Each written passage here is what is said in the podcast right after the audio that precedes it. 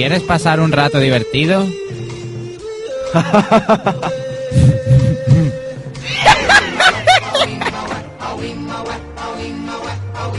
Con música.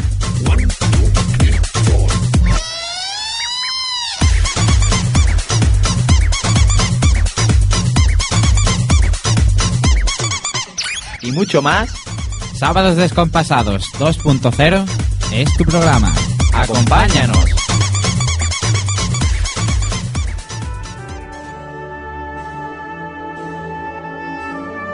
Vivir desde el Evangelio.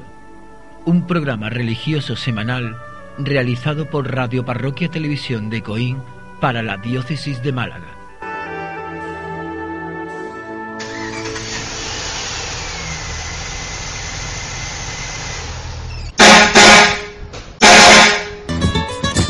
El autobús. Programa donde la noticia es la realidad de la Iglesia Católica. Realizado por Rafael María González y Francisco Cordero. Y todo ello coordinado por nuestro párroco, Gonzalo Martín. Desde la parroquia de San Juan y San Andrés de Coín viajaremos por todo el orbe cristiano. Comenzamos el viaje. Bienvenidos queridos amigos un día más a vivir, eh, a vivir, a vivir. Perdónenme, perdónenme, porque esto de tener... eh, Ra- Rafael va a entrar, yo no le quiero dejar porque sé que va a haber palabras. Bienvenidos un día más al autobús. A vivir también, Paco, porque estamos viviendo. Si no estuviéramos viviendo, no estaríamos en el programa. O sea que ha sido una entrada un tanto eh, por los pelos, pero original. Aunque ya sé que Paco no quería decir lo que ha dicho. Pero bueno, a vivir, bienvenidos a vivir. Una forma de vivir en este mundo en el que estamos, y esto va a sonar a pedantería muy gorda, pero me van a perdonar, pues escuchándonos a nosotros. Qué bien escuchando el autobús y escuchándonos también en Diócesis, en Vivir desde el Evangelio, que era, era no, no sé por qué ese lapsus me ha salido. Hemos grabado hace un ratillo el programa para, para la web y de la Diócesis y entonces, claro, mm, pues, pues bueno, pues estamos aquí, eso. Entonces yo ya, como Rafael eh, ha dado, ha, dicho que está aquí, yo ya ni le digo buenas tardes porque verdaderamente ya nos habíamos visto, bueno, lo de buenas tardes siempre es una cosa eh, educacional y entonces nosotros no podemos por menos que, ser educados. Así que, mm, Rafa, estamos en el autobús, eh, en las tres W parroquias San Juan y San Andrés, por supuesto, nuestros, nuestros escuchantes eh, a través del escuchador así lo saben y así están ahí. Eh, te digo buenas tardes a pesar de todo este inicio un tanto accidentado. Y tú, por favor, pues le facilitas los correos y, y de lo que ayer o en el pasado programa prometimos que íbamos a, a hablar. Eh, dicho, dicho todo eso, dicho todo eso, bueno, Ra- Rafa tiene ahí un pequeño problema, tiene un pequeñillo problema eh, técnico eh, que se le está solucionando. Ven, estamos escuchando ruidillos, ya, ya, ya, ya está solucionado perfectamente. Rafa, lo dicho. Buenas tardes, Mm, que era lo primero que tenía que haber hecho cuando he intervenido con lo de vivir de mi querido compañero y amigo Paco, mejor dicho, mi querido amigo y compañero Paco. Aquí estamos. Ya lo ha dicho Paco, ¿dónde? En el autobús. ¿Y desde dónde? Pues ya también lo ha dicho Paco. Y los correos, los tengo que decir yo. Y los correos son el primero, el autobús arroba parroquia San Juan y San Andrés, y los otros dos eh, en el Facebook y en Twenty, con RPTV Coin, radio, parroquia, televisión Coin, como siempre, desde un sitio precioso, dentro de, una, de un valle y de una provincia estupenda. Muy bien, todo estupendo, supongo. Y si no, los coinos ya lo conocemos. Dense una vueltecita por aquí y verán cómo es estupendo. Antes del sumario, antes del sumario, mm, oh no, les voy a dar el sumario, pero antes de tratar el tema central, como ya les prometimos en otro programa, que tenemos un tema central que nos va a, nos va a ocupar casi todo el programa, vamos a, hacer un par de comentarios. Sí, sí, dos noticias, dos noticias que nos han llegado y que, y que creo que son de, de vital importancia, de vital importancia. Eh, entramos eh, de, de lleno en ellas. Eh, una de ellas nos dice que en las escuelas de Ontario, Ontario es, está en Canadá, no podrán criticar el aborto. Y nos dice, los colegios católicos de Ontario, Canadá, tendrán prohibido enseñar que el aborto es malo. El gobierno liberal argumenta que las críticas al aborto vulneran los derechos humanos, porque, según explica la ministra del ramo, la doctrina católica sobre este asunto es misógina. El cardenal Thomas, mm, el cardenal Thomas Collins, leo la pregunta y luego hacemos un comentario. El, cardenal Thomas Collins, arzobispo de Ontario, ha respondido que la ley ampara la posibilidad de llevar a cabo actividades prohibidas en la escuela y denuncia en la que en la que le ha respaldado la comunidad evangélica, la escuela católica ha tenido ya problemas con la administración de Ontario que financia el 100% en estos centros en lo relativo a las enseñanzas sobre aspectos de la homosexualidad. O sea, como es costumbre. Eh, la idea la tengo yo y todo lo que vaya en contra de mi idea no vale. Aquí no se puede criticar al aborto porque eh, se está atentando contra los derechos humanos. Pero usted sí puede hacer propaganda del aborto aunque se esté atentando contra mis derechos humanos, porque mis derechos humanos, que creo que si es de los derechos humanos son los de todos, es el respeto a la vida.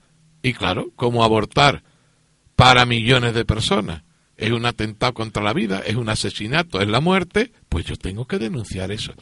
A mí me hace mucha gracia eh, esta noticia porque precisamente los canadienses, los canadienses, es, es, que, es que el mundo, luego hablamos de nuestro país, los canadienses que son, eh, dan la imagen de un país ecológico, limpio, demócrata, abierto, en fin, mm, el, el Edén en el planeta Tierra. Eh, si mal no recuerdo, los canadienses son los que permiten que se machaquen las la focas jóvenes en, la, en, en, el polo. Si mal no recuerdo, los canadienses son los que votan en contra eh, de un, que se proteja a las ballenas.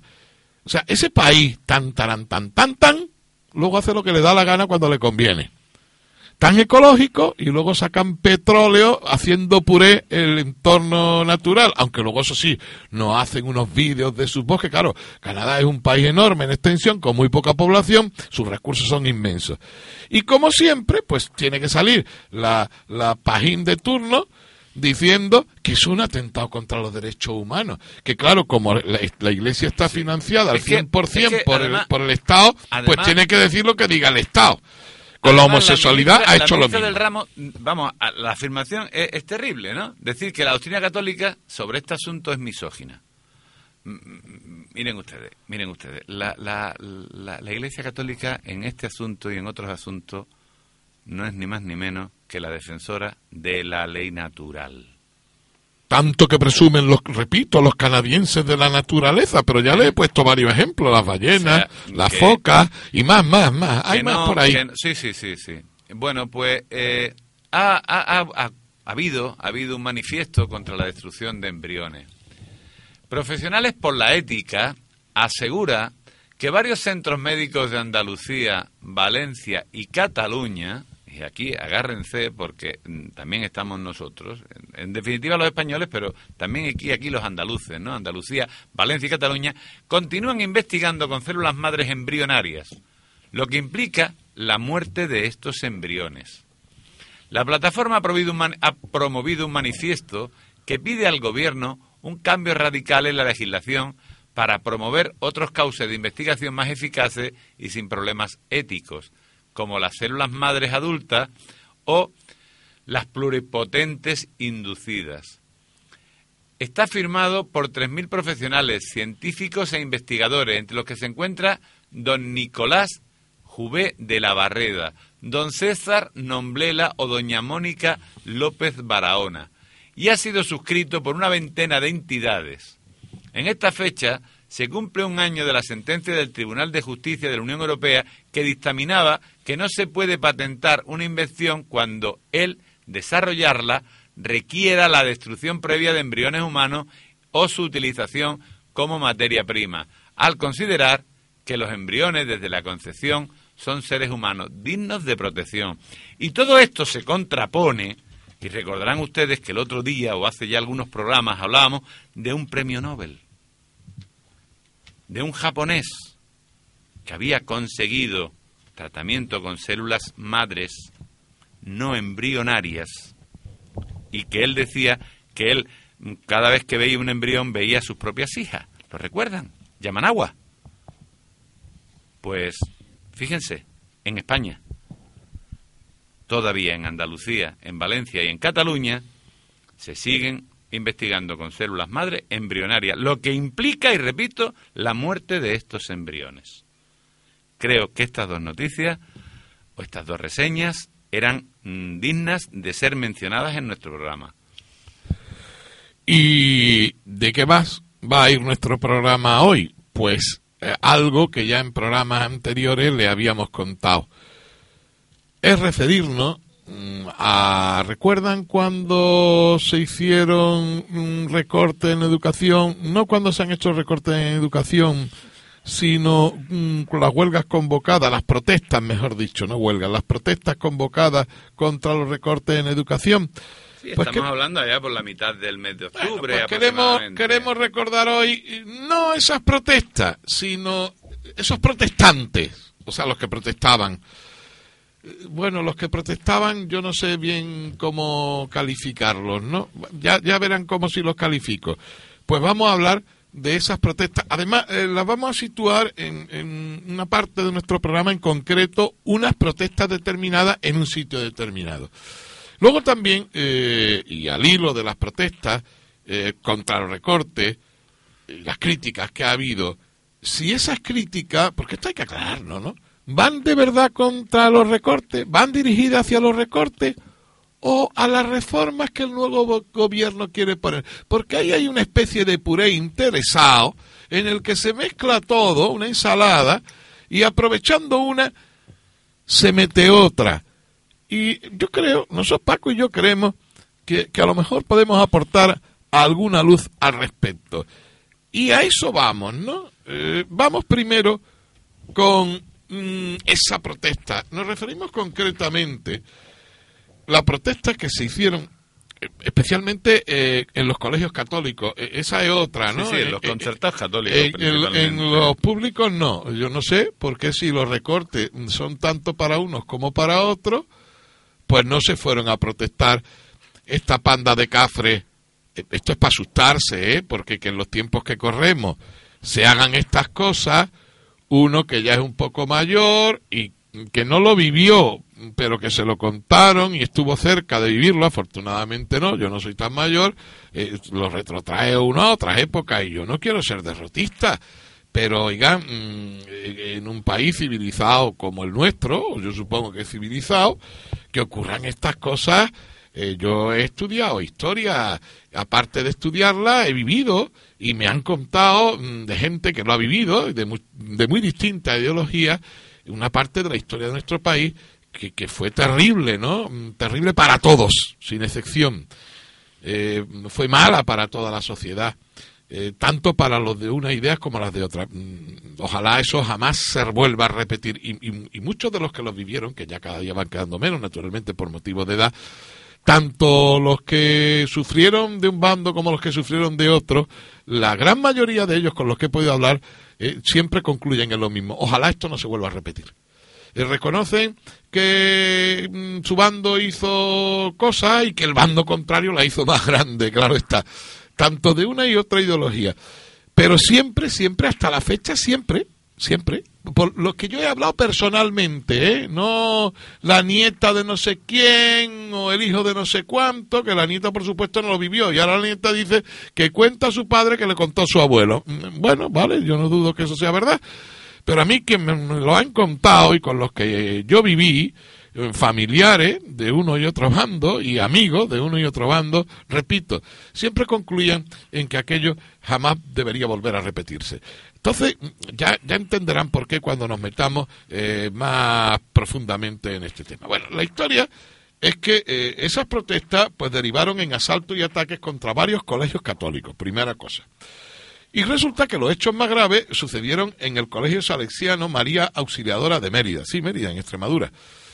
El director, el padre Marco Antonio Romero, atribuye estos hechos al anticlericalismo que se está inculcando a los jóvenes en España. Eh, perdón, Rafael, perdón. Eh, mm, Rafael iba a seguir con la noticia, pero yo, ante, ante todo, eh, les voy a decir una cosa. Es decir, vamos a hablar de unas declaraciones que hace este director.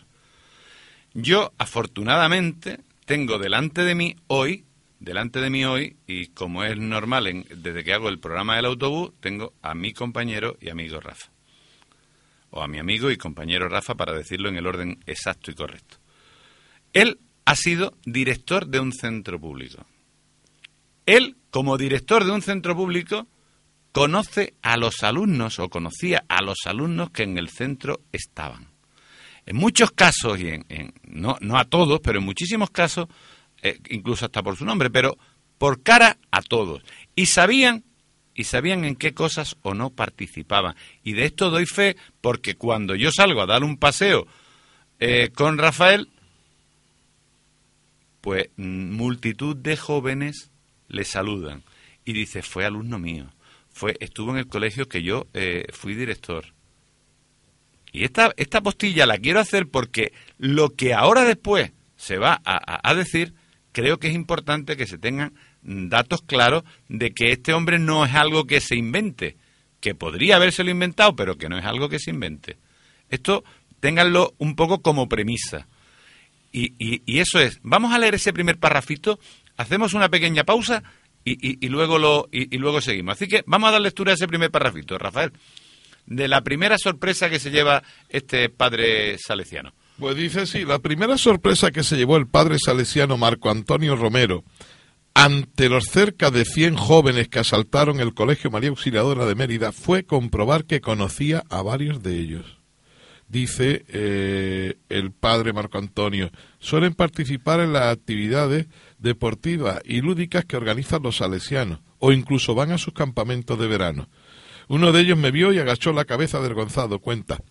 Con eso Bien, ya tienen motivo con para eso reflexión. tienen motivos para reflexión. Pues una pequeña pausa y enseguida, enseguida con ustedes.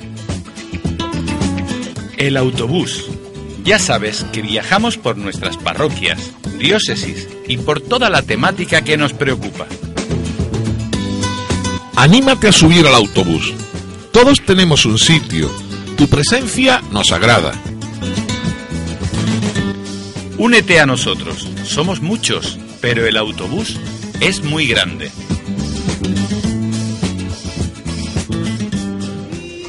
Si quieres pasar un rato divertido,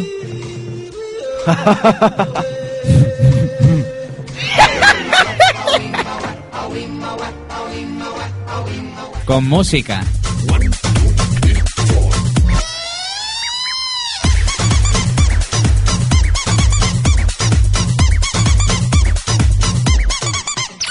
mucho más, Sábados Descompasados 2.0 es tu programa. Acompáñanos.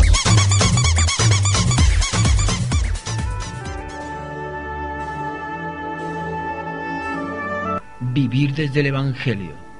Un programa religioso semanal realizado por Radio Parroquia Televisión de Coín para la Diócesis de Málaga.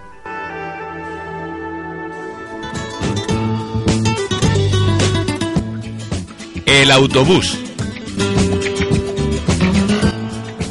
Un programa de Radio Parroquia Televisión para la web www.parroquiadesanjuanisanandrés.es.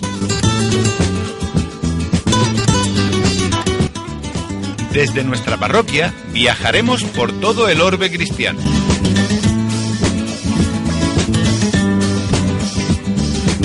Únete a nosotros.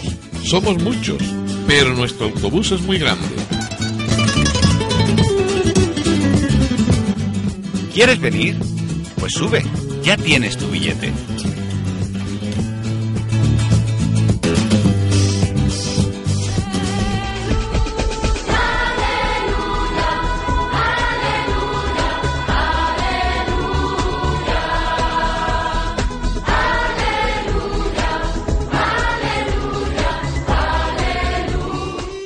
Quieres pasar un rato divertido,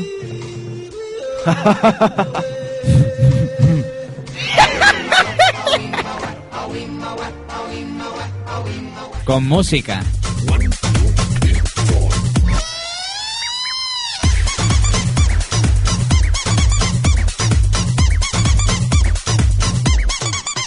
y mucho más, Sábados Descompasados 2.0 es tu programa. Acompáñanos.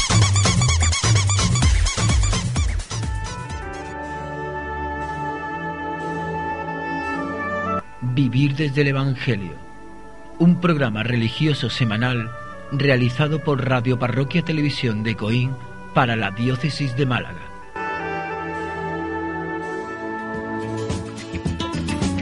El autobús. Ya sabes que viajamos por nuestras parroquias, diócesis y por toda la temática que nos preocupa. Anímate a subir al autobús. Todos tenemos un sitio. Tu presencia nos agrada. Únete a nosotros. Somos muchos, pero el autobús es muy grande. Bien.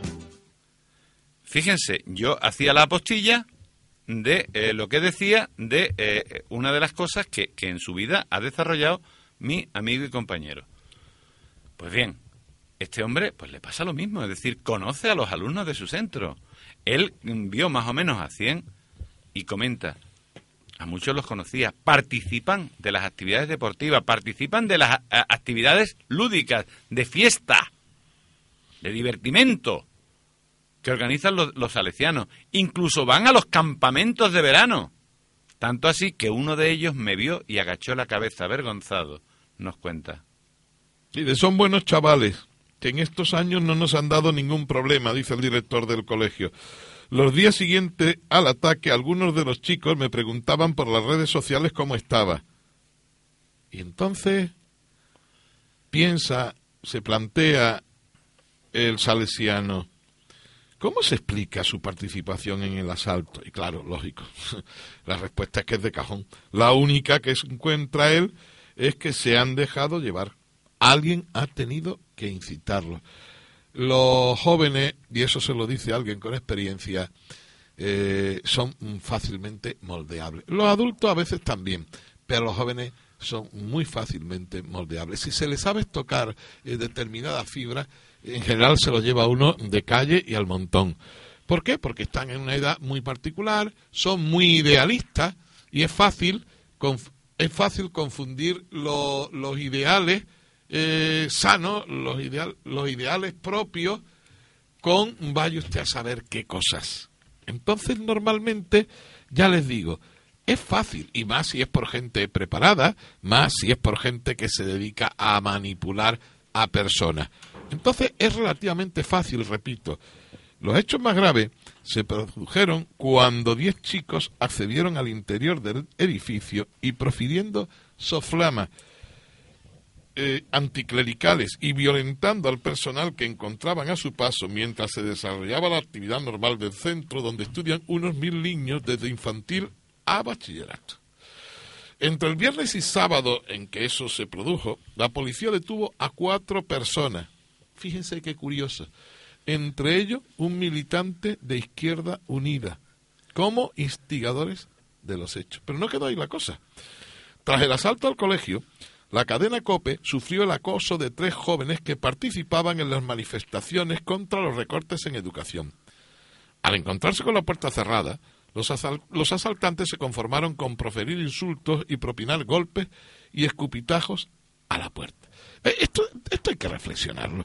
Esto no puede ser, esto no debe ser. Eh, Entonces, habría que, mm, que establecer quién es culpable de esto. Claro, eh, inmediatamente la sociedad. Pero la sociedad es como una especie de ente al que le echamos la culpa de todo, bueno, salvo los políticos. Que los políticos no le echan la culpa a la sociedad. El político de una idea, mm, de todos los males que tenga el- la localidad donde esté, tiene la culpa. El político gobernante, que tiene idea contraria a la suya y a la inversa. Ellos sí, ellos lo tienen eso clarísimo. Y el resto de los ciudadanos, entre los cuales me incluyo, pues la culpa la tiene la sociedad. Yo no voy a hacer ahora una abstracción de la sociedad. Estos nenes se supone que tienen una familia, que tienen unos padres, que viven en una casa, que han estado en una escuela, que tienen unos profesores y que viven en un pueblo. Esos nenes continuamente y desde pequeñitos, que son como esponjas, absorben todo lo que ven a su alrededor, pues absorben lo que ven en casa. Son fiel reflejo de lo que ocurre en sus casas. absorben lo que ven en la calle, y absorben lo que ven en las escuelas, y absorben lo que ven en los medios de comunicación. Si llegan a este punto, es que porque todo eso que están absorbiendo es tóxico, es nocivo. Y entonces, a mí más que, más que se me ocurre que así como cuando una fuente está contaminada pone eh, agua no potable y, un, una señal de peligro, o cuando entramos en un sitio mm, donde hay radiaciones, te ponen el, el, el ese el, aviso, el, el, anagrama de cuidado que aquí puede haber radiaciones, o cuando pasa un camión con combustibles peligrosos, llevan unos carteles y unas chapas, pues igual. Eh, oiga, ¿cómo que eso es igual? Pues, mm, ah, claro, esto es, eh, esto es metafórico, ¿no? Pero entonces habría que decir, un momentito, a ver, ¿cómo llegan estos jóvenes a esta cuestión? Alguien se lo ha contado. Ah, pero eso no se cuenta una vez. Alguien, alguien se lo ha tenido que razonar, razonar entre muchas comillas. Alguien ha tenido que captarlo. Alguien lo ha tenido que estar vapuleando. Y alguien se lo ha llevado de la mano. Pues muy fácil, busquemos a ese alguien. Y el alguien no es una cuestión abstracta. Y cuando yo hablo de la casa, o hablo de la escuela, o hablo de la calle, allí es donde están los alguienes. Pero los alguienes con nombre y apellido. Y los alguienes con nombre y apellido son su papá y su mamá que tendrán nombre y apellido. Y los alguienes con nombre y apellido, desgraciadamente, será su maestro o su maestra con nombre y apellido. Y en el instituto igual. Y los alguien en la calle será el líder político de tal que se dedica a un apartado de la juventud a captar, a captar votos, pero con nombre y apellido. No la sociedad o la escuela o la familia. Esos alguienes, esos alguienes son los que producen estas cosas. Y esos alguienes están perfectamente identificados. Lo que pasa es que luego, perdona Paco, saldrá el jefe de esos alguienes, en concreto hablo de los políticos, diciendo, hombre, que es normal, no que se adoctrina a los jóvenes, la Iglesia Católica también lo adoctrina, sino que se le abra los ojos para que vean lo mala que es la Iglesia Católica. ¡Hala! Ahí estamos. Verán, le voy a traer un ejemplo, un ejemplo eh, relativamente reciente que nos ha ocurrido a nosotros. Eh, no sé si saben que nuestros estudios están enfrente de la sede de Izquierda Unida, que también es puntería, pero bueno, a ver, alquilan un local eso es otro día hablaré yo de este tema. Si yo fuese una persona con una determinada idea y yo tengo un local para alquilar, miraría quién se lo alquilara. Pero bueno, cada uno es como es. Eso es legal. Lo que sea justo o moral es otra cuestión. Bien, a lo que voy. Y me cuentan que ah, pues, mm, esta sede Izquierda Unida se dedica, mm, bueno, como otros partidos, y este en concreto, a em, tener en sus ventanas un montón de páginas en los cuales, pues, sacan toda la porquería del mundo. ¿Se acuerdan lo que hizo el New York Times con unas fotos que encargó a un fotógrafo español que se fuera buscando a ver todas las porquerías que había en este país y las puso en primera plana? Y claro, daba una sensación de que en este país nos estábamos muriendo de hambre, que éramos unos puercos. Bueno, pues Izquierda Unida con su historia, mm, yo a otros partidos no he visto hacerlo, ¿eh? Aquí en Coín, me voy a la sede de otro partido y no veo eso. No voy a decir que otro partido para no hacer propaganda. Y tienen, siempre todo es malo todo lo que huela a que no sea gobernado por Izquierda Unida, a que no sea una idea del de, el pseudo progre, del pseudo ecologista, todo, todo es malo. La Iglesia, el gobierno, ojo, el gobierno mientras no gobernemos en coalición, porque si no, vénganse a la Junta de Andalucía, a un tal Valdera, que seguro que lo conocen, si no le informo yo, es el actual vicepresidente de la Junta de Andalucía, y este señor no hace un año se tiró públicamente, y si no consulten, diciendo que había que investigar, que había que echar griñán, que el PSOE era una panda poco menos que de sinvergüenza, que habían arruinado el país, y ahora mira por dónde. Ahora mm, dándose besos y abrazos. De Izquierda Unida, ¿eh? De Izquierda Unida. Bueno, pues igual. Entonces, estos señores, salvo eso, que ya no dicen nada en contra del PSOE en Andalucía, porque lógicamente están gobernando con ellos, todo lo visten de limpio. Todo, me refiero a todo lo que sea de derecha o del partido mm, o del sitio donde ellos no gobiernan y de la iglesia, agárrense. Pues a lo que voy. Me sacan un panfleto en la cual se ve a unos niños muertos de hambre del Senegal o de usted saber dónde, y al lado, pues a los obispos todos arropados y, en medio de, un, de, una, de, una comilona. Yo no sé si me oí, eh, amigo, bueno, no sé si amigos de Izquierda Unida de este mi pueblo, pero ¿cómo no se os cae la cara de vergüenza?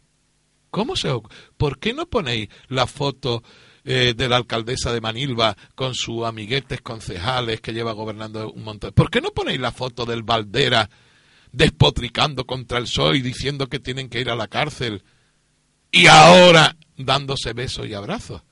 ¿Por qué no ponéis la de los cargos de Izquierda Unida que son corruptos y siguen ahí? ¿O es que vosotros creéis que estáis por encima de lo divino y lo humano? Mira, y en último caso, mira, que critiquéis, vale, tenéis derecho a ello. Ya no digo el derecho legal, digo derecho moral, tenéis derecho a ello. Pero por favor, no insultéis.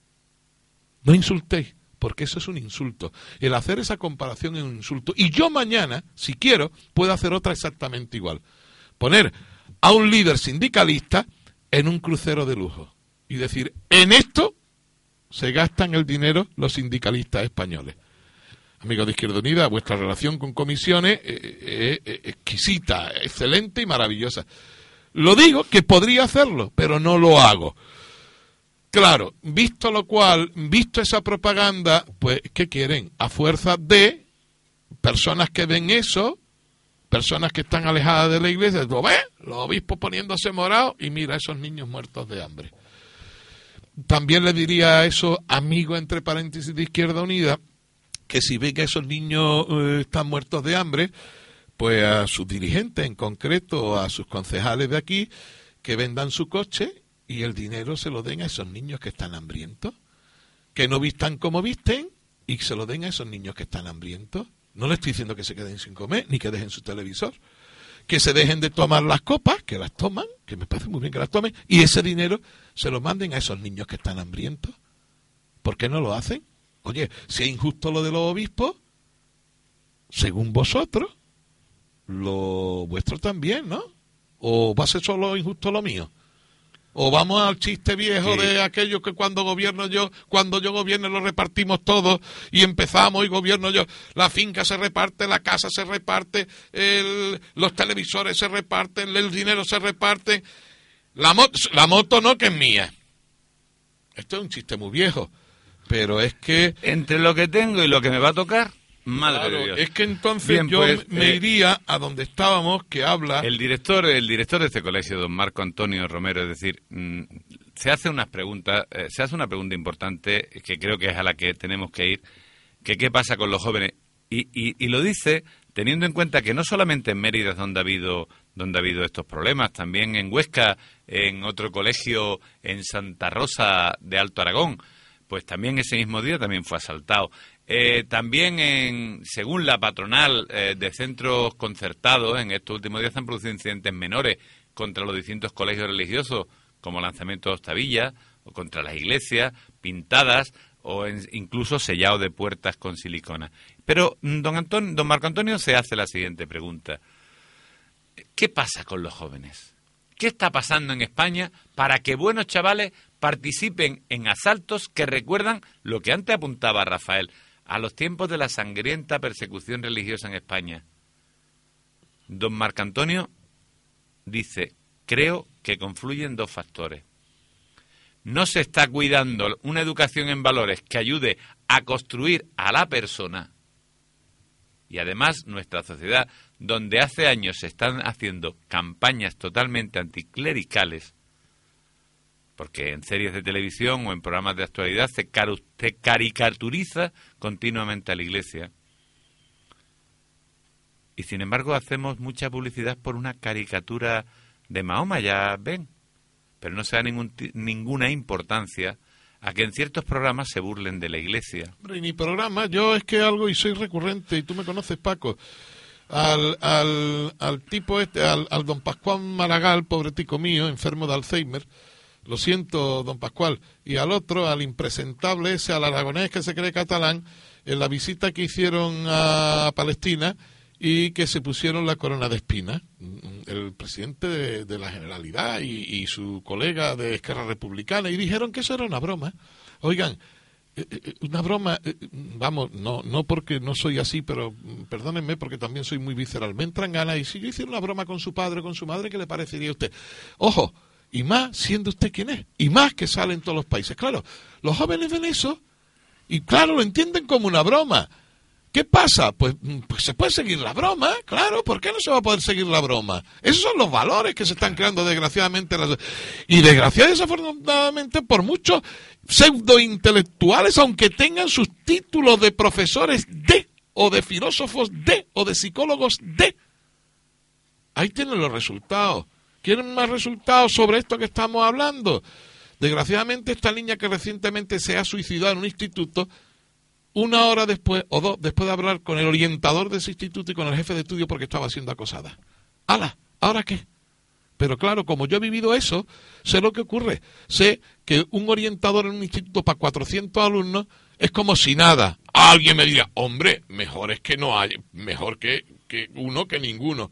Pues no lo sé. Porque yo he estado trabajando con un orientador y el pobre ya no sabía ni por dónde iba. Segundo, al no saber por dónde iba, se recurre a mediadores que sí, que pueden desarrollar la función, pero son críos de 15 años. No le puede, se puede pedir peras al olmo. Es que yo estoy en contra de los mediadores. No, pueden ayudar, pero no puede quedar en manos de ellos la mediación en un instituto. Hay unas leyes que son de risa.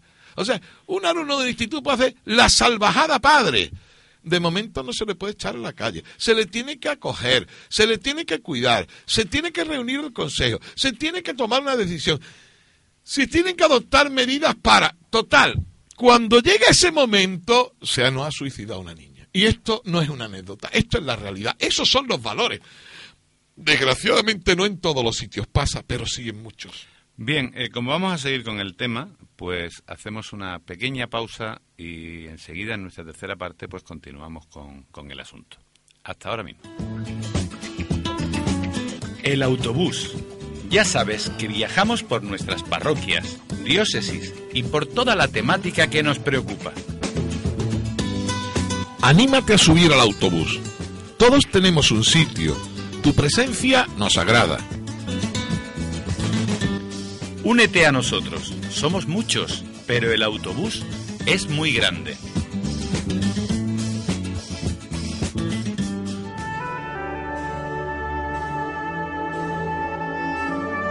Vivir desde el Evangelio. Un programa religioso semanal realizado por Radio Parroquia Televisión de Coín para la Diócesis de Málaga. Si quieres pasar un rato divertido,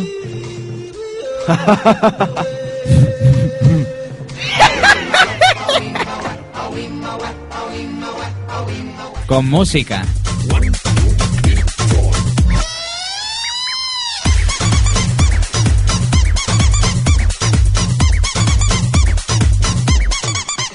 Y mucho más.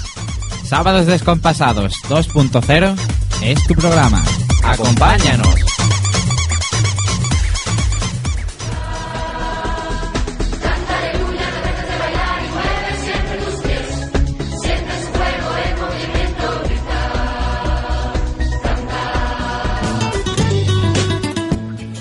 El autobús. Programa de Radio Parroquia Televisión para la web www.parroquiadesanjuanisanandrés.es.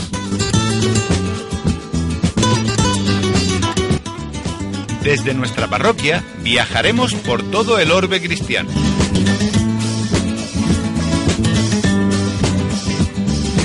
Únete a nosotros. Somos muchos, pero nuestro autobús es muy grande. ¿Quieres venir?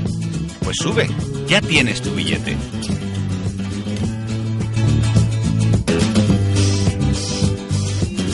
Si quieres pasar un rato divertido,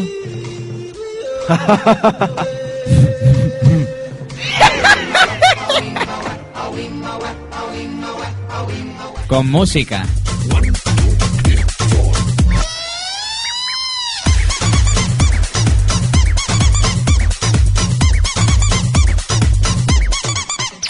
Mucho más. Sábados Descompasados 2.0 es tu programa. Acompáñanos.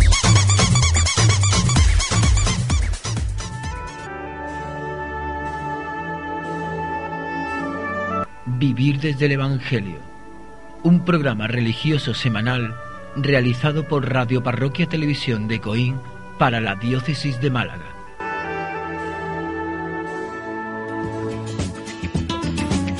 El autobús. Ya sabes que viajamos por nuestras parroquias, diócesis y por toda la temática que nos preocupa.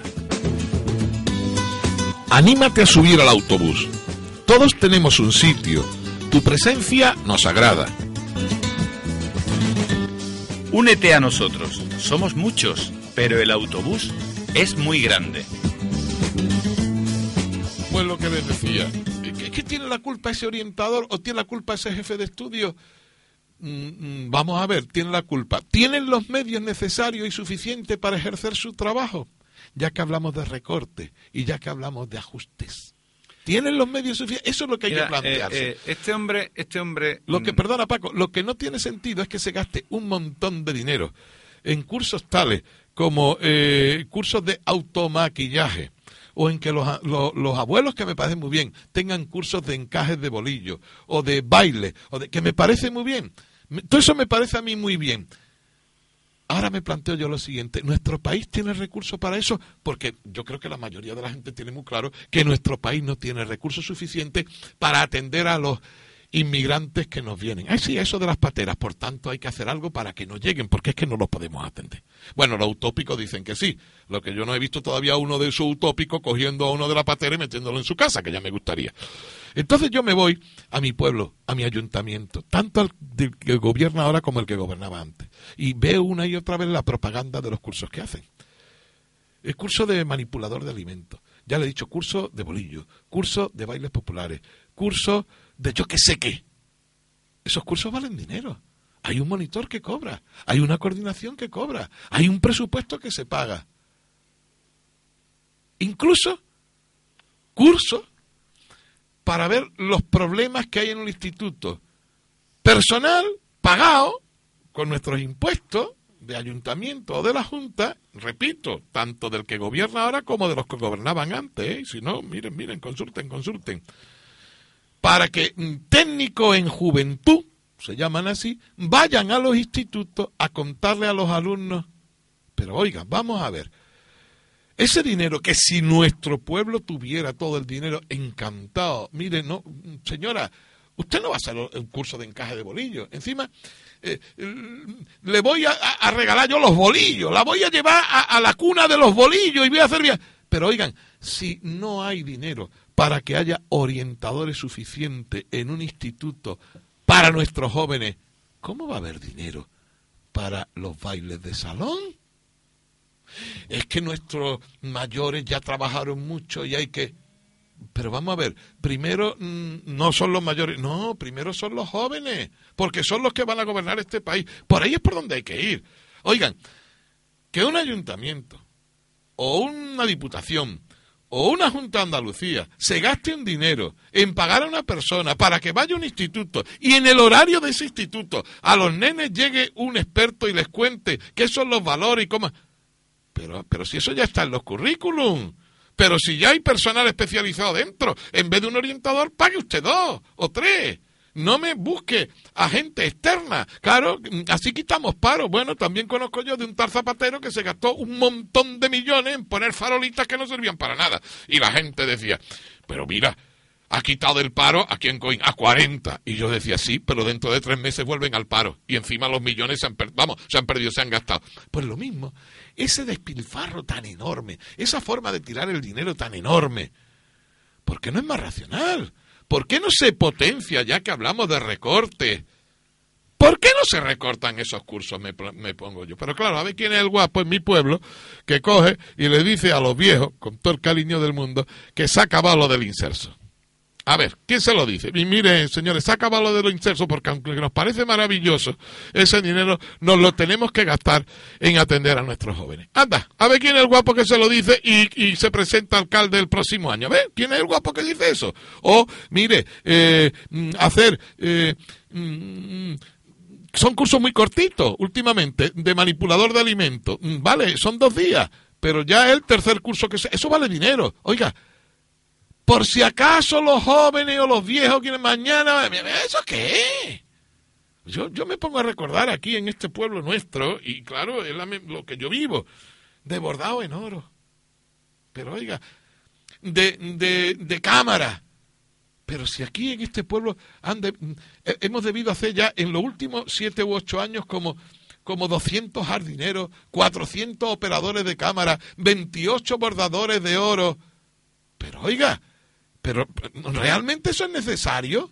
Claro, tú oye a los que están haciendo el curso, algún día me puede servir y de momento me entretiene y estoy con los compañeros. No, no, no. Primero me tienen que atender a mí en un hospital. ¿eh? Eso primero. Segundo, bueno, primero tengo que comer todos los días. Segundo, tengo que tener trabajo. Me tienen que atender en un hospital y me tienen que dar una educación. Y si no, pues pasará lo que les he contado. O pasará lo que le hemos leído que ha ocurrido con los recortes en la enseñanza.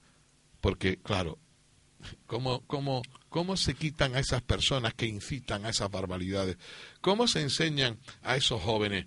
Pues con recursos, con dinero, con gente preparada. Ojo, no con gente preparada por determinadas ideologías políticas, sino con gente preparada de verdad. Porque claro, nos conduce y a nosotros nos duele muchísimo como católico, que es lo que estábamos comentando, un anticlericalismo absoluto, radical y total. Y es lo que yo comentaba antes, que me habían dicho a mí y que lo conozco por la historia. ¿Saben a qué conducen los anticlerical- anticlericalismos, no? Pues recuerden, y no quiero ser derrotista, quemas de iglesias, asesinatos de religiosos y la barbarie total y absoluta. Hombre, no lo puedo comparar con lo que han hecho estos cafres en los colegios salesianos, que se han metido por las aulas pegando voces y diciendo más filosofía y menos teología y habría que quemar a los curas. Pero vamos, mm, eso sí lo han dicho, ¿eh? Alguien me dirá, hombre, Rafael, eso es de, de ahí al otro. Pues, Pues de ahí a lo pues otro bien, pasó. Pues bien, Rafael, esos mismos días que ocurrieron esas que en, e- e- esas eh, salidas, esas manifestaciones, con mayor o menor eh, acierto en algunos, en otros casos, eh, pues el- en, en España salió publicado eh, por la UNESCO el informe del seguimiento de la educación para todos en el mundo del 2012, que calificaba de inquietante el elevadísimo abandono escolar en España. Tres de cada diez estudiantes no termina la enseñanza obligatoria. En realidad, el documento no aportaba datos nuevos, sino que recordaba los que otros informes internacionales como el PISA o el Mackenzie señalan desde hace años. Nuestro país dobla el promedio europeo en fracaso y abandono escolar, solo superado por Malta. Y está a la cola de la OCDE en la calidad de los conocimientos de los alumnos. Eso a pesar de que en la última década nuestro gasto público educativo ha sido un 21% mayor que el promedio de la Unión Europea. En el 2010 supuso casi el 5% de los presupuestos del Estado. Porque invertir mucho en educación no significa invertir bien. A pesar de esta cifra, ni el sindicato de estudiantes, ni la CEAPA, ni ninguna de las asociaciones que apoyaban la huelga se manifestaban contra el modelo pedagógico causante de nuestro desastre educativo.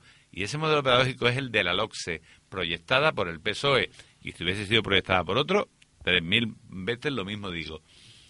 Pero, Sino contra la reforma de el modelo que plantea el gobierno. Pero Paco, es que es razonable que una entidad que se llama Confederación Española de Asociaciones de Padres y Madres de Alumnos, o sea, CEAPA, inicien una huelga de tres días en todos los centros educativos de España.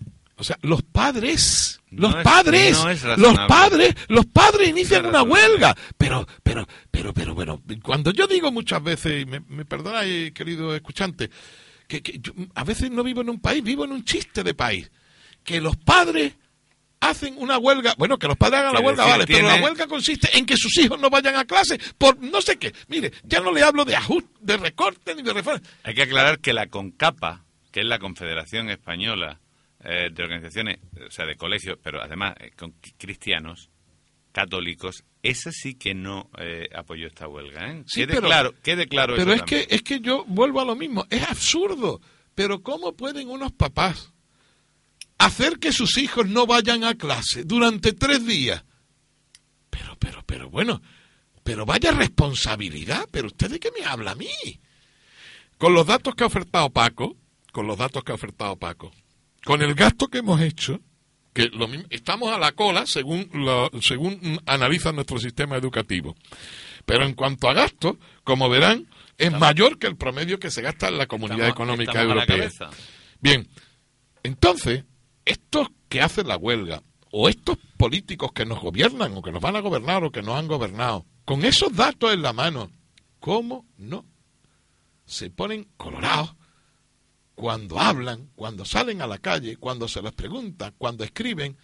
Pero vamos a ver, señor mío, explique usted a la sociedad, o señora mía, explique usted a la sociedad, y repito, me da igual el gobierno actual como el anterior, como el más anterior, como el que venga. Explique usted a la sociedad cómo es posible que si hay una lista de 10, supongamos, somos el décimo en cuanto a la formación de los alumnos. Y sin embargo, en esa misma lista de 10, eh, somos el quinto en cuanto a gastos.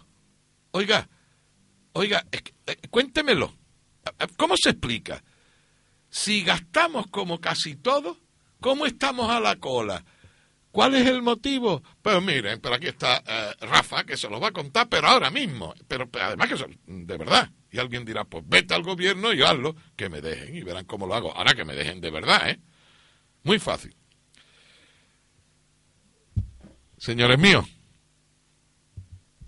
señores de este partido, señores del otro partido y señores del otro partido, nos sentamos, nos encerramos y de aquí no salimos hasta que todos juntos, o por lo menos el grupo de partido que represente, no a la mayoría, a la grandísima mayoría de ciudadanos de este país, hasta que no hagamos una ley de educación. Y de aquí no se va nadie, nadie, hasta que todos estemos de acuerdo. Todos. Y eso, muy sencillo. Así que cuando gobiernes tú, como tú estás de acuerdo con esta ley, la vas a mantener. Cuando gobierno yo, como yo estoy de acuerdo con esta ley, la voy a mantener. ¿Qué ocurrirá? Que entonces habrá una ley que dure muchos años. Y ojo, que eso no va a ser para siempre, que poco a poco se irá puliendo. ¿Saben cómo funcionan las leyes en nuestro país? Hombre, le iba a decir, algunos estaban pensando, tú que eres un experto en educación, no, me he tirado 40 años dentro del sistema y, he vivido, mm, vamos, mm, empiezo a hablar de reforma y, el hecho es que una duró, pero las otras es, llega un partido, pone una ley de educación.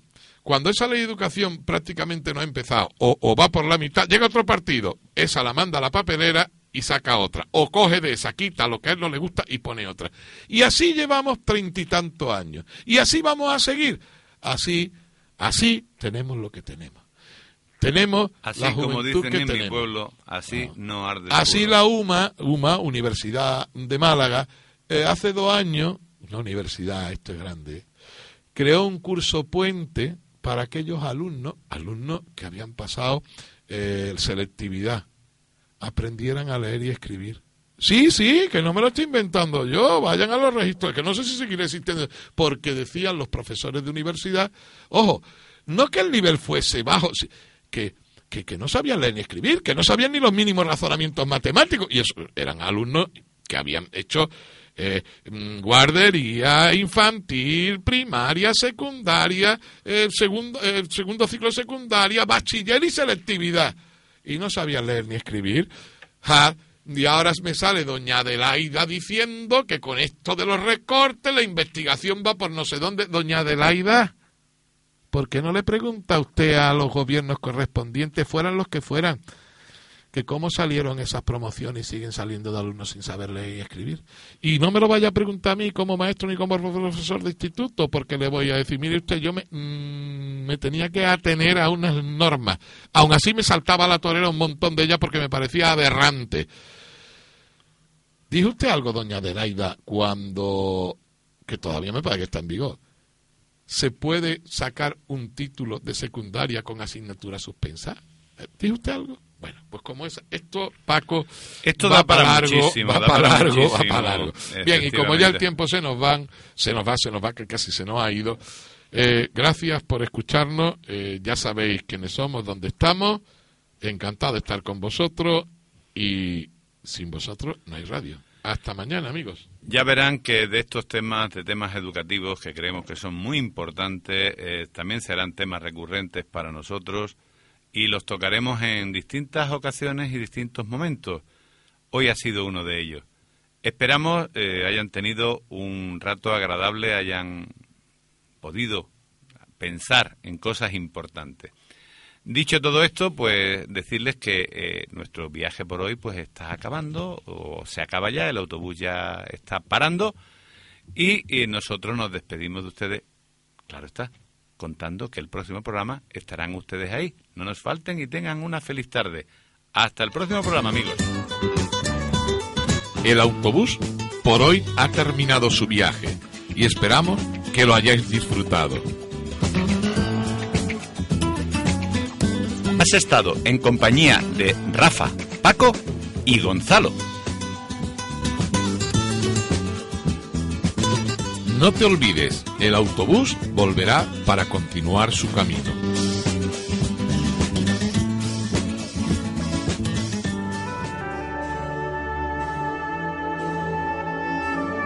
Vivir desde el Evangelio, un programa religioso semanal realizado por Radio Parroquia Televisión de Coín para la Diócesis de Málaga. Si quieres pasar un rato divertido...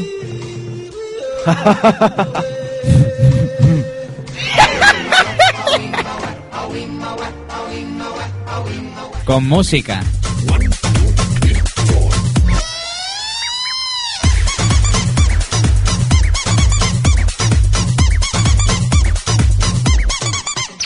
Mucho más, Sábados Descompasados 2.0 es tu programa. acompáñanos.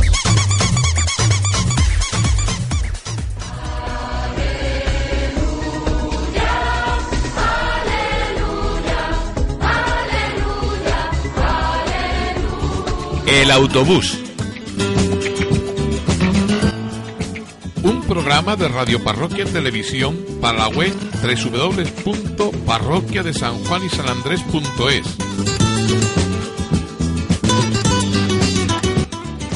Desde nuestra parroquia viajaremos por todo el orbe cristiano.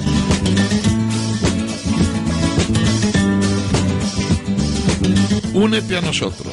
Somos muchos, pero nuestro autobús es muy grande. ¿Quieres venir? Pues sube, ya tienes tu billete.